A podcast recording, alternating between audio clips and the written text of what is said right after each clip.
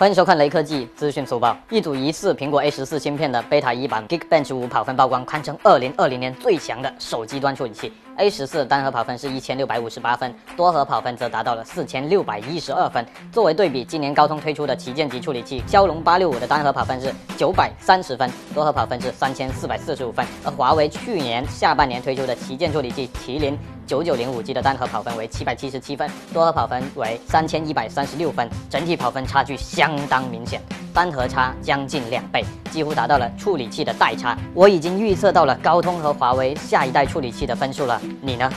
最后扫码关注雷科技公众号有福利，关注并回复“魅族十七”即可获得红包，手快有，手慢无哦。